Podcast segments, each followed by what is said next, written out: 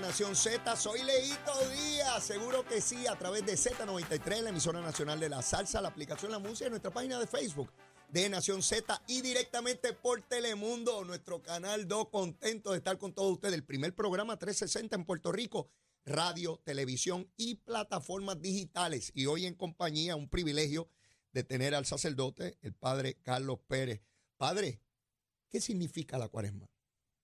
Pues mira, la cuaresma, podríamos utilizar una frase que aparece en el libro del Principito de San Exupéry, que dice, lo esencial es invisible a los ojos. Cuaresma intenta de alguna manera a que los seres humanos vayan más allá de lo transitorio y se concentren en lo permanente, en esos valores que sacan lo más noble del corazón humano. Por eso Cuaresma tiene como tres tres aspectos. Un aspecto es los demás. Descubrir que hay más alegría en dar que en recibir. Otro aspecto es, sin duda, el principal Dios. Descubrir de que Dios no es simplemente una idea, es una persona, es un encuentro. Es, es, sígueme. Lo dejaron todo para seguirlo. Y lo tercero es nosotros mismos.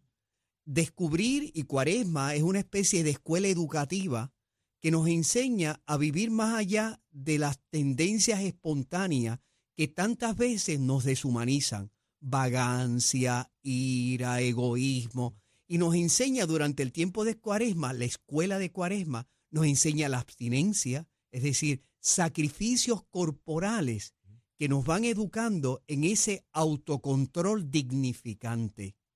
Por lo tanto, son como tres aspectos que Cuaresma, que comienza con el miércoles de ceniza, donde se nos dice, recuerda, se nos echa ceniza como símbolo, recuerda que eres polvo y al polvo volverás, que en el fondo es recordar que hay cosas transitorias y hay cosas permanentes, es recordar, no, no son las palabras exactas, aquella canción que escuchaban nuestros padres que decía, tanta vanidad, tanta hipocresía, que el hombre cuando se muere se lo lleva a la tumba fría.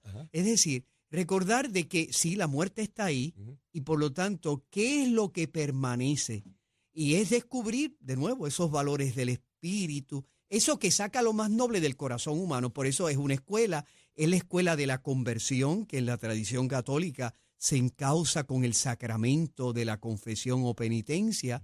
es, son limosna, es decir, es ver qué yo puedo hacer por los demás, es, sacar tiempo para dedicarlo, no al Dios de la idea, sino al Dios del encuentro, del diálogo, que la escritura, el profeta Jeremías, cuando habla de ese encuentro con lo divino, dice, Señor, me seduciste y yo me dejé seducir.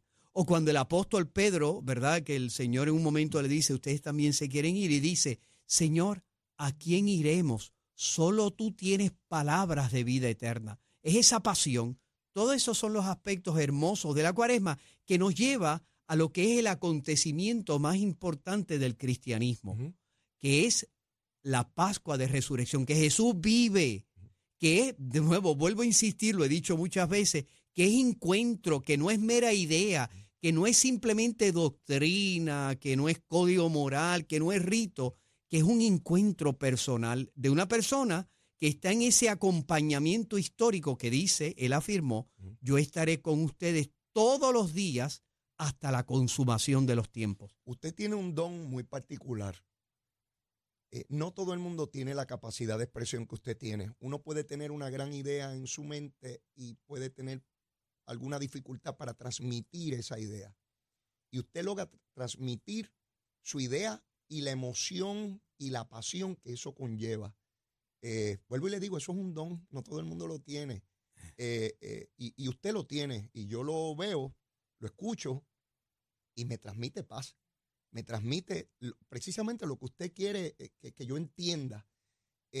y yo quería que nuestra gente, los miles y miles que nos ven y nos escuchan en y fuera del archipiélago puertorriqueño, lo escucharan y sintieran lo mismo que estoy sintiendo yo. Y no se trata de que yo soy el más religioso, ni mucho menos. Yo soy uno más. Yo soy uno más. Pero quería que usted nos transmitiera ese mensaje en esta época tan particular y esa bendición que nos da en este programa, que no importa el tiempo que dure, tenemos que disfrutarnos las cosas que hacemos en la vida. Hay que disfrutar la vida en cada cosa que nos dediquemos.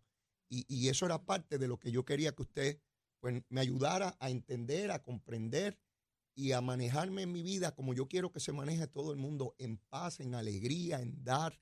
Y lo que hagamos, lo que sea, de lo sencillo a lo complejo, que lo hagamos con pasión y sabiendo que somos un granito y que hay algo superior, hay un ser superior, que es el que nos trajo aquí y el que dispone de cada uno de nosotros, que es nuestro creador. Amén. Eh, no se me puede ir todavía porque tenemos que despedir el programa después de esta pausa. Venimos ya mismo.